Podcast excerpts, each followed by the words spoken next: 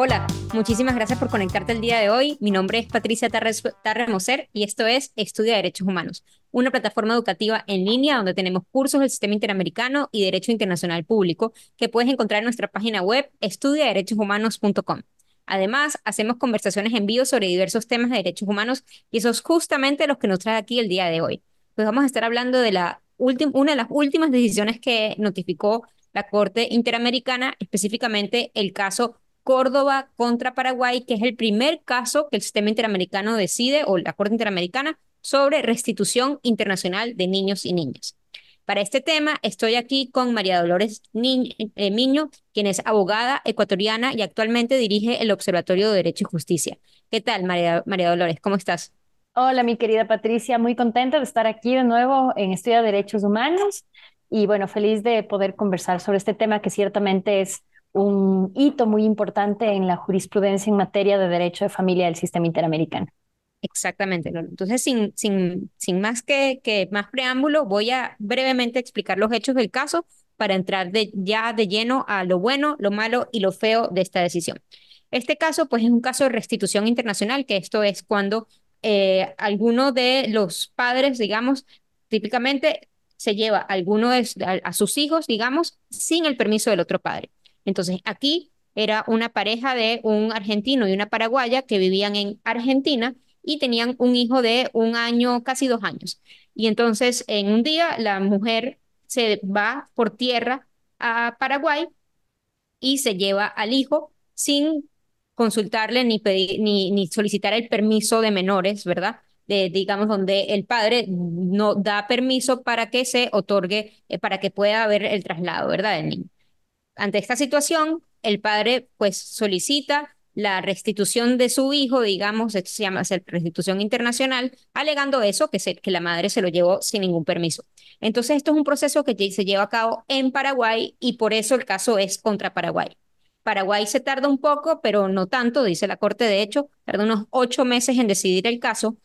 pero luego no logra realmente ejecutar la decisión, es decir, no logra que eh, el niño sea devuelto a Argentina para que allí en Argentina se decida el tema de la custodia. Entonces, esto es importante. No es un caso de custodia, es un caso de restitución, que el único objetivo es restituir al, al menor de edad o a la menor de edad a el, el, lugar donde era, el, digamos, la casa común de los padres para que allí se decida la custodia. Entonces, se tarda muchísimo el proceso en decidir y eso termina llegando hasta el sistema interamericano. Hubo medidas cautelares, eh, etcétera, y tenemos la decisión por parte de la Corte, donde la Corte declara que no hay violación del plazo razonable, pero sí hay una violación del artículo 25 de la obligación de ejecutar las sentencias, porque no se hizo realmente, no fue ejecutada esta sentencia de restitución internacional. Y luego también eh, declara violados el derecho a la familia, etcétera. Una cosa importante es que en este caso no forma parte, determinó no formando parte del caso el niño, sino solo el padre. Durante el proceso ante la comisión, el niño no forma parte y cuando llega ante la corte, la corte dice, bueno, vamos a averiguar si este niño quiere ser parte del caso y el niño dice, ya, ya no es casi niño, digamos, ya está, ya cumplió la mayoría de edad, cuando el caso se somete ya faltan meses para cumplir la mayoría de edad, dice, yo no quiero formar parte, entonces el caso es solo del el padre. Eh, bueno, ese es, digamos, el resumen de, de los hechos y de la sentencia, y ya con ese resumen vamos a hablar, Lolo, ¿qué es lo que te pareció bueno de esta decisión? Bueno, lo primero que es importante, siempre es bueno y positivo, creo yo,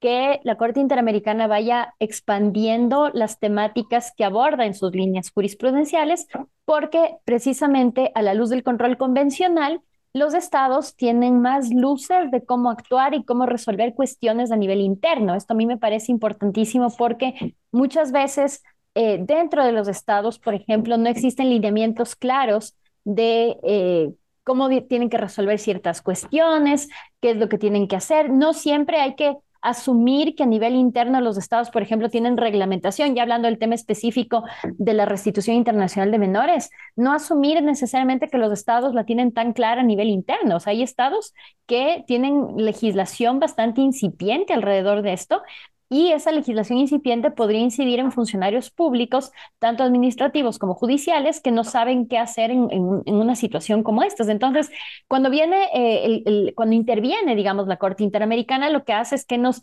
dibuja una cancha donde el Estado tendrá que moverse, no por fuera de estos contornos, dentro de estos mínimos exigibles que viene a ser las sentencias de la Corte y que además le da como sentido y alcance a otras obligaciones internacionales, en el caso de la restitución, no solamente la Convención Americana sobre Derechos Humanos, sino, como ya sabemos y como ya es costumbre en, en varios casos de la Corte, por lex specialis la incorporación de otros instrumentos, como son la Convención de los Derechos del Niño, la Convención Interamericana eh, sobre Restitución Internacional de Menores, el Convenio de la Haya sobre aspectos civiles de sustracción internacional de menores, que es un nombre súper largo, entonces lo tengo aquí escrito. Entonces, todas estas normas de alguna manera tienen que tener un sentido en clave de derechos humanos. Eh, ¿Por qué? Porque finalmente, por ejemplo, si hablamos de la Convención de la Haya de perdón, la Convención Interamericana de Restitución Internacional de Menores, o si hablamos del Convenio de la Haya sobre aspectos civiles de sustracción, lo que vamos a ver es que estas no son normas, digamos, propiamente de derechos humanos. Son normas que regulan más bien cuestiones que podrían estar relacionadas, por ejemplo, con la cooperación judicial internacional en ciertos temas o la, o la cooperación entre estados. Pero finalmente, dada cuenta que son situaciones que a la larga terminan impactando el derecho, derecho a la familia, el derecho a la intimidad y el derecho a los derechos del niño, sí es importante que sean leídos en clave de convención. O sea, la convención en ciertos artículos es leída en clave de estos instrumentos, pero estos instrumentos también tienen que ser leídos en clave de derechos humanos, dada cuenta que impactan ya eh, el ejercicio de los derechos convencionalmente protegidos. Claro, sí, qué importante eso que dices, Lolo, porque justo al ser un tema internacional que involucra pues, dos estados, entonces tenemos tratados internacionales y es súper importante que, por un lado, la convención, la convención americana tome en cuenta estos tratados y viceversa, ¿no? Que esta sentencia pues nos da unos lineamientos, quizás es un inicio, ¿verdad? No es el primer caso, pero sí nos da unos lineamientos sobre cómo debería pues interpretarse los temas de restitución internacional en clave de derechos humanos, para utilizar tus palabras. No sé, Lolo, si quieres comentar alguna otra cosa buena que te parezca de la sentencia o quieres que de una vez pasemos a lo malo. Yo creo que es importante destacar eh, que la Corte eh, trata de ser objetiva con respecto a la responsabilidad real del Estado de Paraguay en este caso, especialmente con respecto al tiempo que las autoridades judiciales internas se demoran en ordenar la restitución porque muchas veces es, esto un poco automático que los peticionarios usualmente hacen eh, de, hablar sobre violaciones del plazo razonable y me parece importante porque hay que entender para, para los que nos están viendo y escuchando en este momento y que no han conocido o que, o que no han participado en casos de esta naturaleza, los tiempos del el ejercicio de la intervención judicial local para dar la restitución usualmente los da el instrumento. Y esto es importante porque usualmente cuando hablamos de posibles afectaciones al plazo razonable, eh, la referencia que tenemos es lo que dice el derecho procesal interno del país. Una particularidad con los procesos de restitución de menores es que esos tiempos no los establece el Estado, los establece en los, en los tratados. Y se da, por ejemplo, tiempos que son bastante expeditos, como por ejemplo el plazo de seis meses en resolver, incluso un poco menos. Entonces, hay una suerte de derecho procesal internacional que tiene que tomarse en cuenta a la hora de establecer el plazo razonable. Entonces, en este caso, más allá de las cuestiones internas, digamos, el Estado no tiene como mucho margen de maniobra para decir, lo que pasa es que mi situación judicial es compleja, hay atraso procesal. Los dos, los, dos convenios que yo considero que son los principales, que es el Interamericano de Restitución Internacional de Menores y el de la Haya sobre aspectos civiles de la sustracción internacional, ambos establecen tiempos muy reducidos en los que el Estado tiene que dar una respuesta en estos casos. ¿Por qué? Porque ambos instrumentos parten de la lógica de que el paso del tiempo, y esto ya lo había dicho la Corte Interamericana en otro caso relacionado a niñez, el paso del tiempo es determinante a la hora del éxito de, estos, de estas decisiones. Es decir, si es que se demora mucho tiempo el Estado en actuar, o si el Estado discrecionalmente podría establecer el plazo de duración de este tipo de procedimientos, podríamos estar frente a situaciones que en realidad se esgrimen de los hechos del caso del señor Córdoba, donde por demora quizás el, progenitor sustractor salió del país. Eh, el paso del tiempo eh, habilita que el progenitor sustractor y el niño sustraído puedan hacer domicilio en otro país. Esto es lo que está pasando en un caso que yo ahora estoy llevando en Ecuador. O ese paso del tiempo, y esto a mí me parece lo más triste del, del caso Córdoba, el paso del tiempo severamente impacta los vínculos familiares entre el papá y el hijo. Y es muy, muy penoso en este caso cómo finalmente el niño, que ya no es niño, era un adolescente en ese tiempo, termina diciendo, mire, yo ya no quiero, no solo que no quiero tener nada que ver con este señor, a quien es casi que un extraño, sino que no quiero ser parte de este proceso. Y él es una víctima. Entonces, sí creo que es importante que se haga esta precisión de cómo el Estado tiene que cumplir estos tiempos haciendo eco, yo creo que la Corte sí, sí lo dice en alguna parte de, de, la sentencia, haciendo eco a cuáles son los tiempos específicos establecidos en los instrumentos internacionales en materia de restitución, que a diferencia, mi opinión, a diferencia de otros plazos procesales en los que podría haber flexibilidad y análisis, yo creo que estos son muy, muy rígidos, muy definitivos, precisamente por el impacto que esa demora puede tener en los derechos de los padres, en los derechos del niño sustraído y en la posibilidad real de los órganos de justicia de eh, restituir al menor. Porque no es solo de emitir una sentencia de restitución, sino que esa restitución sea en realidad posible y efectiva. Claro. Lolo, ¿y qué te pareció malo de esta decisión? Como oportunidades perdidas, digamos, o Sí, yo creo que lo que conversamos en interno antes de, salir al, vivo, yo creo que así como muchas veces quienes trabajamos en el ámbito del sistema interamericano de derechos humanos, como peticionarios, como, como estudiosos, como especialistas, así como nosotros somos muy críticos cuando un Estado no cumple, eh, somos lapidarios con los estados cuando violan la Convención Americana, cuando por su acción o inacción habilitan situaciones que se constituyen en violaciones de derechos humanos. Yo creo que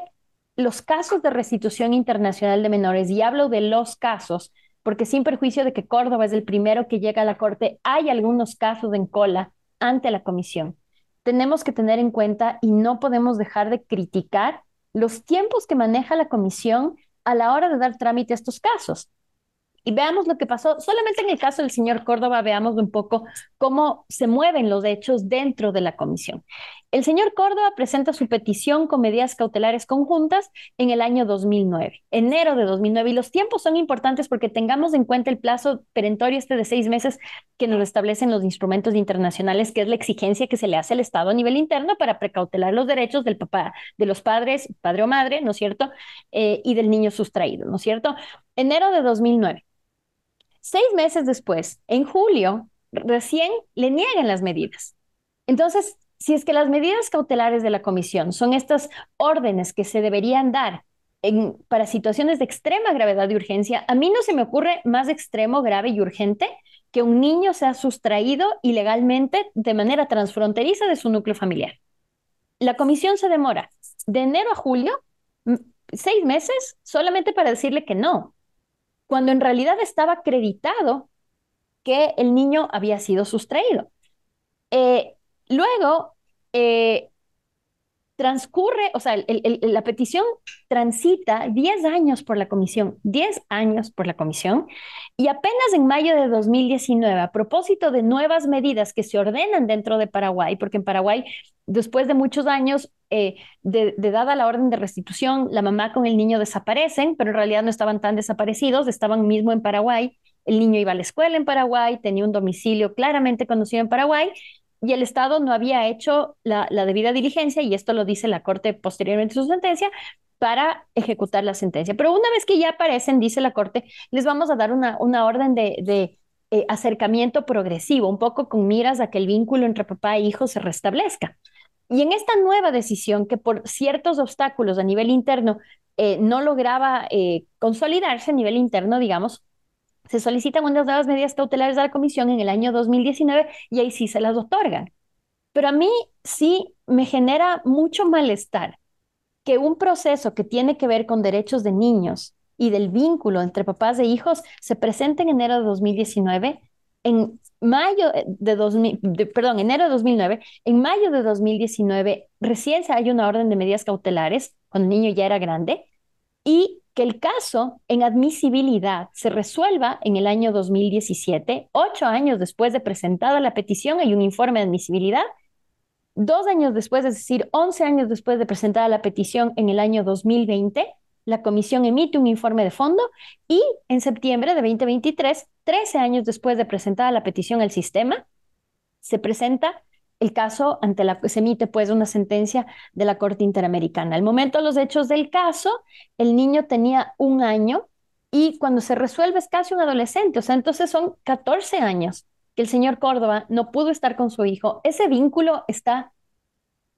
destruido y yo no sé, porque no he pasado por eso, pero sí soy mamá y puedo decir que no sé si es que las reparaciones en este caso en realidad podrán hacer este efecto restitutivo con respecto al papá y lo que ya no va a poder hacer con respecto a su hijo. Entonces, sí, usualmente quienes trabajamos en esta área, como decía, no somos muy críticos de los órganos del sistema. Usualmente nuestras críticas siempre van dirigidas hacia los estados, hacia sus agentes, pero en esta oportunidad yo sí creo que es importantísimo llamar la atención a las demoras irracionales de trámite en la comisión, que ya sabemos que, que hay atraso procesal, ya sabemos que hay problemas económicos que impiden, digamos, que se cuente con suficiente personal para despachar oportunamente, pero yo creo que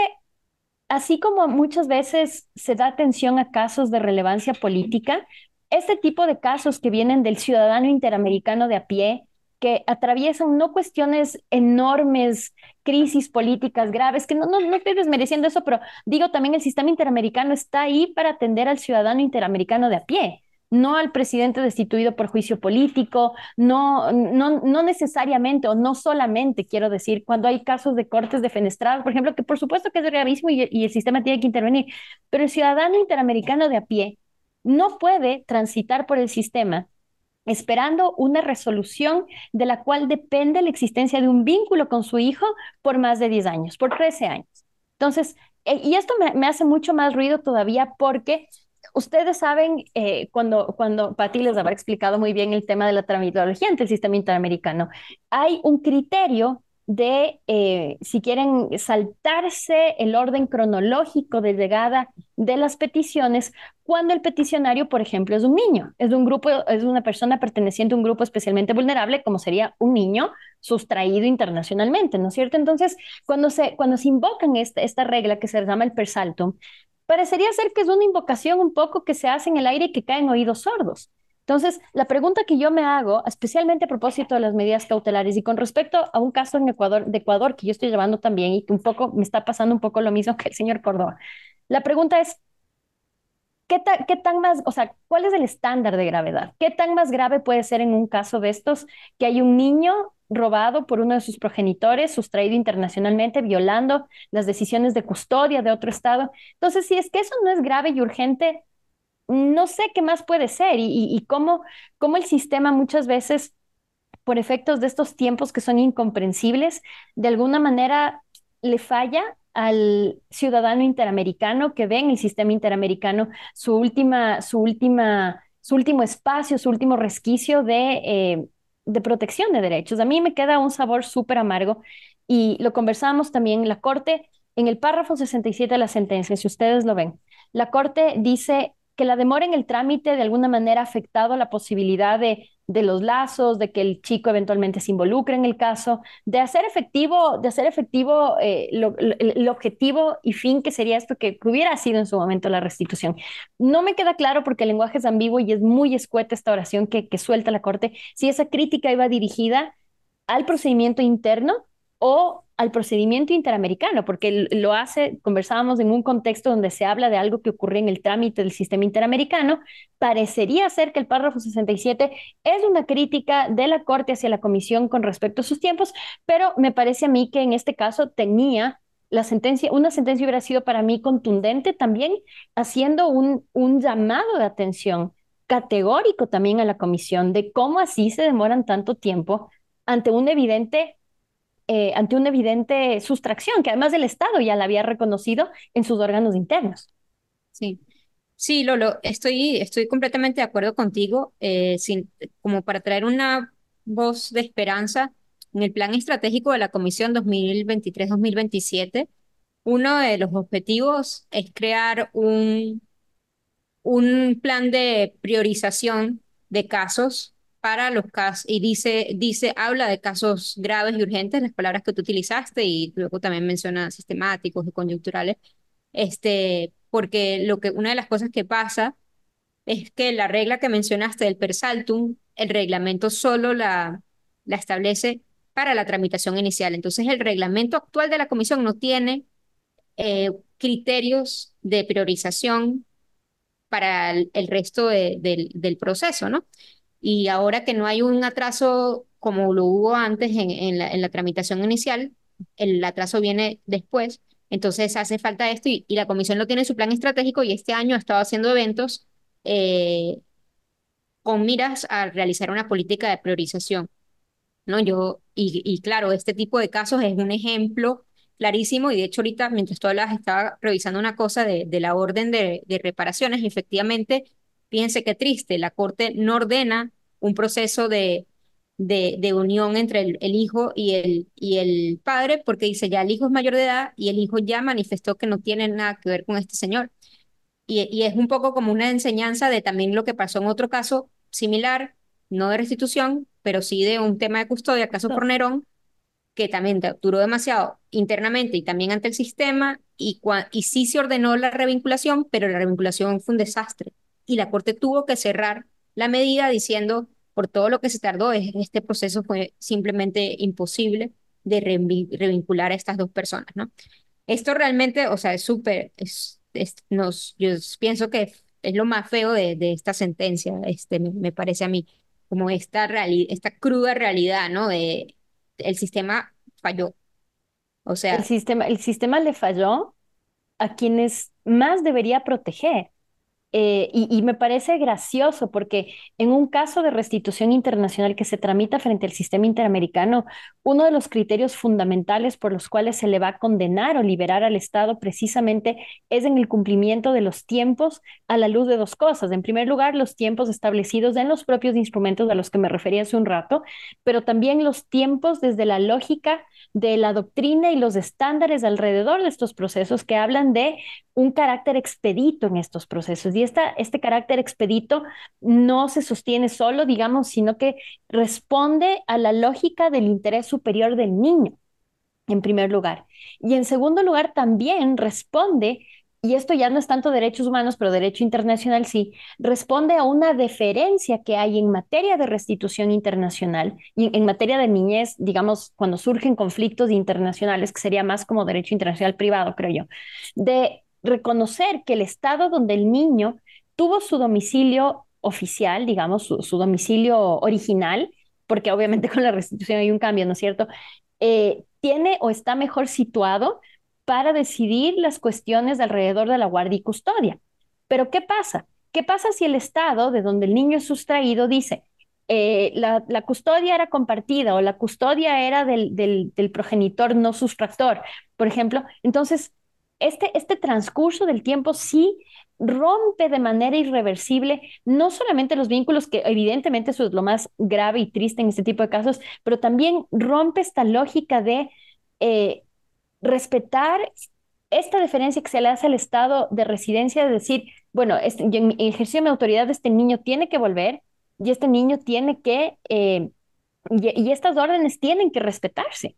porque entonces un sistema internacional, tanto de la cooperación entre países como ya regional de derechos humanos, donde por el transcurso del tiempo, que es una suerte de negligencia, se habilite el irrespeto de decisiones internas, vulnera diluye, me parece a mí, la capacidad de los tribunales internos de velar porque estas cosas no pasen. Entonces, si yo soy un Estado que estoy haciendo todo lo posible, estoy dando órdenes de visita y de tenencia razonables, estoy velando por, por los principios internacionales de corresponsabilidad en el cuidado y crianza de los hijos, estoy velando por el derecho de, la, de, igualdad en el ámbito familiar y hay una transgresión a eso y esa transgresión no es atendida oportunamente por las otras instancias que juegan un papel importante en el plano internacional, pues la autoridad de los estados se ve claramente disminuida. Yo creo que en este caso sí es importante, sí es importante que se respete no solamente de boca para afuera, pero también en la práctica lo que los estados tratan de hacer a nivel interno.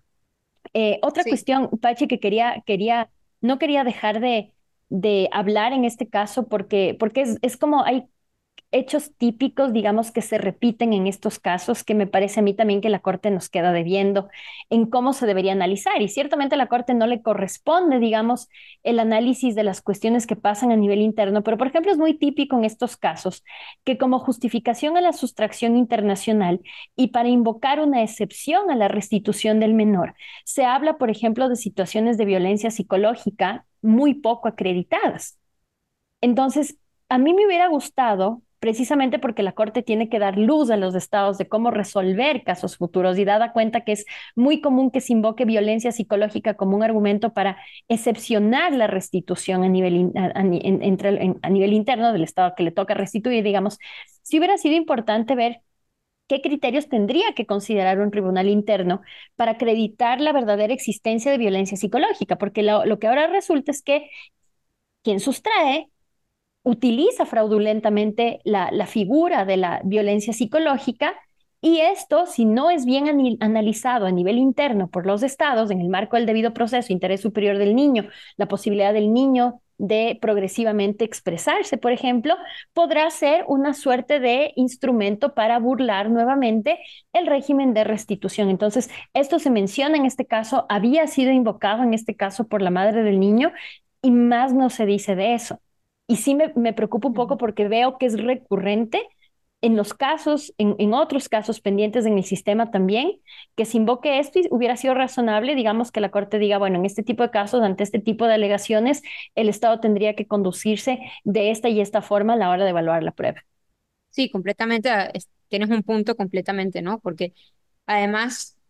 no, y por supuesto, esto analizado junto con la obligación que existe de investigar en casos de denuncia de violencia contra la mujer. Entonces es como, bueno, ¿cómo, cómo hacemos en estos casos? ¿Qué significa eso para un caso de restitución internacional? Hubiera sido clave. Te pregunto, Lolo, si tienes algo feo o ya entre lo malo está lo feo o te queda algo más feo que, que quieras mencionar. No, yo creo que es un caso triste al final, ¿no? Es, no es un final feliz, porque usualmente cuando llegamos acá contigo y tenemos estas discusiones, usualmente lo hacemos con, con, carita feliz, porque, porque finalmente después de años de lucha hubo alguna suerte de, de justicia, pero creo que nuevamente tenemos que llamar, especialmente quienes litigamos en el sistema, a ser un poco más exigentes con la Comisión Interamericana. Y la Comisión, entendiendo todas las dificultades y vicisitudes que cada vez van en aumento, también un poco eh,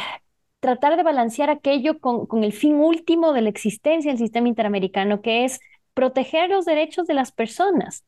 y de las personas más vulnerables, los vulnerables entre los vulnerables. Entonces, sí creo que este es un momento, digamos, más que algo malo, yo diría, tomémoslo como una oportunidad de reflexión desde quienes litigamos frente al sistema interamericano y ver cómo quizás nos hemos acostumbrado a prácticas que podríamos entender en ciertos casos, pero en otros no deberíamos aceptar. O sea, el litigante no debería aceptar en un caso de esta naturaleza, con estas implicaciones y con estos efectos,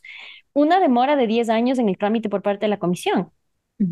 Luego deberían haber algún tipo de mecanismo ya posiblemente frente a la Corte, que por ejemplo el Estado tiene este, este mecanismo que lo invoca en las excepciones preliminares, que es el análisis de la legalidad de las actuaciones de la Comisión Interamericana en el contexto del caso, pero esta es una excepción preliminar que al menos desde donde yo la entiendo es para precautelar los intereses procesales del Estado. No es para precautelar los intereses del, de la víctima. Entonces debería haber una figura, digamos, similar para que la Corte pueda de manera expresa, porque ahora como lo hace, digamos, entiendo yo de manera discrecional, si le parece, si le llama la atención, pero debería haber un mecanismo también para el peticionario, para que en ciertos casos la Corte pueda evaluar cuál ha sido la conducta procesal de la Comisión en estos casos y pueda haber por lo menos un llamado de atención. Y también, digamos, para los órganos del sistema interamericano, especialmente para la Comisión, eh, repensar o, reflexionar sobre las reglas del persaltum y en qué casos debería aplicarse, porque es verdad, o sea, el persaltum es una regla de salto del orden cronológico que aplica a las peticiones individuales, pero nada de esto se habla con respecto a las medidas cautelares, por ejemplo. Y luego la efectividad del persaltum, o sea, si es que es una regla que existe y que es una regla que tendría que invocarse, entonces, ¿por qué una petición que involucra a un menor sustraído tarda eh, ocho años en tener un informe de admisibilidad, no de fondo, de admisibilidad frente al sistema. Entonces, yo creo que la forma como, como, el sistema se va fortaleciendo en un contexto que está fuertemente atacado, está constantemente bajo ataque por los estados. Fíjense ustedes cómo ahora se está discutiendo en Perú, para variar, se está discutiendo la posibilidad de seguir siendo parte Perú de la Convención Americana. Entonces, parece que hay una tendencia de los estados a abandonar el sistema porque evidentemente el sistema le es incómodo y le tiene que ser incómodo al Estado, no le tiene que ser incómodo al peticionario. El respaldo más sólido que tienen de su trabajo los órganos del sistema interamericano es el respaldo y la credibilidad que tienen de las víctimas, que lo ha tenido desde siempre, pero cuando ocurre esto, cuando ya se vuelve algo un poco, digamos, recurrente, que este tipo de situaciones se dan, entonces la comisión va a empezar a eh, perder respaldo de quien más debería tener su credibilidad, que son los usuarios del sistema y sobre todo las víctimas. Sí, lo, lo completamente de acuerdo. Yo digo, un llamado a esperar a ver qué pasa con ese proceso de priorización. Esperemos que, que dé respuestas y que sea pues eh, puesto en marcha de alguna manera que sea solucione este tipo de problemas en la mayor medida posible. O sea, yo tampoco, no sé, pensando en los casos que se han solucionado más rápido últimamente, Petro, igual, igual no es, no es como que en, en tres años, o sea, tardó, tarda, ¿no? Lamentablemente no es no, me pregunto si es posible que, tengamos, que, que pudiéramos tener un, caso que ya llegue, digamos, a la Corte en, los plazos que se les están exigiendo los estados en, en casos de restitución internacional, ¿no? De seis meses. Imagínate, eso sería increíble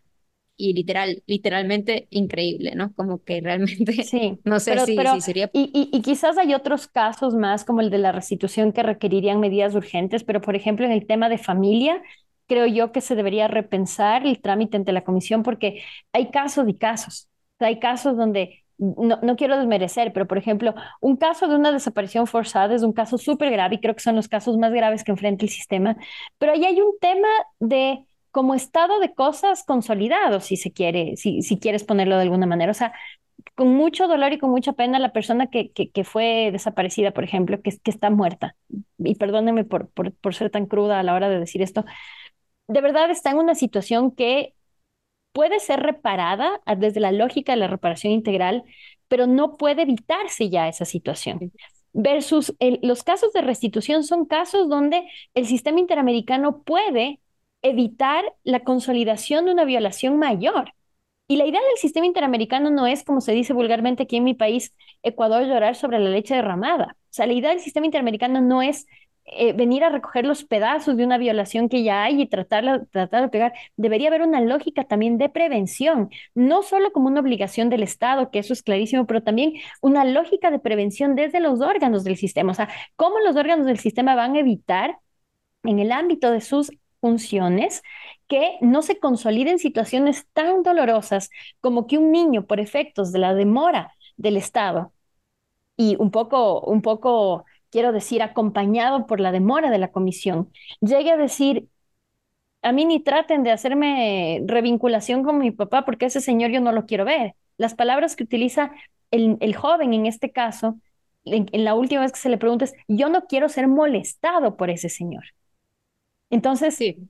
Este es una, este es no sé, deberíamos como eh, abrir como un foro de debate, ver en qué otras situaciones se podría establecer una suerte de proceso expedito, una suerte de juicio ejecutivo, digamos así, ante los órganos del sistema, porque si no, me parecería a mí que sería un, un poco, un tanto incongruente llamar a los estados a que cumplan con los plazos muy rígidos que hay en las convenciones y que el rato que esto llega a la comisión eh, haya una demora que no tendrá ningún tipo de control, ¿no? Entendiendo quién es el obligado eh, aquí, que son los estados, pero también el rol de la comisión a la hora de evitar que estas cosas se consoliden.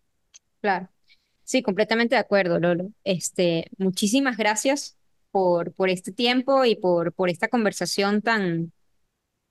tan real, ¿no? Tan, o sea, es una cuestión de realidad que creo que es importante pues resaltarla y, y digamos, desde este espacio yo siempre invito a que seamos críticos con los órganos del sistema interamericano desde un entendimiento de que nosotros apoyamos al sistema interamericano y estoy 100% de acuerdo que, que tú tienes esa misma visión, digamos, es una crítica, pero no, no es una crítica de destrucción, sino hay que exigir porque son órganos que, em, como son a la esfera internacional, pues hay pocos sistemas de, de control, ¿no? Y entonces un, lado puede ser pues este tipo de discusiones académicas de, bueno, resaltemos esto, esto está mal y, tratar de presionar para que, para que se modifique este, para, el, para el mejor, la mejor protección de derechos humanos de toda la región. No sé, Lolo, si quieres decir algunas palabras de cierre. Este, nuevo, muchísimas gracias por tu tiempo y por esta discusión de, de este caso de Córdoba contra Paraguay. Sí, bueno, primeramente agradecerles a todos los que se conectan eh, a Estudio de Derechos Humanos, nuevamente resaltar lo, lo, importante que considero este espacio, lo importante que es para todos nosotros, eh, no solo especialistas, diría entusiastas del sistema interamericano a propósito de lo que tú acabas de decir. Eh, quien, la mayoría de los que trabajamos en el sistema interamericano lo vemos como el último bastión para la tutela de los derechos de las personas en la región y consideramos que es importantísimo no solamente que exista, pero que se vaya fortaleciendo y que sobre todo vaya fortaleciéndose en legitimidad frente a los estados que, como dije hace un ratito, siempre le están atacando. Y estas son oportunidades de reflexión, de autocrítica, pero que precisamente apuntarán a ese fortalecimiento si esas críticas, esperemos, son bien recibidas. Y nada, mi querida Pachi, agradecerte por no solo por este espacio, sino por el trabajo permanente que haces en educar a la región en materia de sistema interamericano. Y bueno, espero que podamos en otra oportunidad también seguir conversando estos temas. Claro que sí, Lolo. Muchísimas gracias nuevamente y muchísimas gracias también a ti por conectarte el día de hoy. Nos vemos en una próxima ocasión.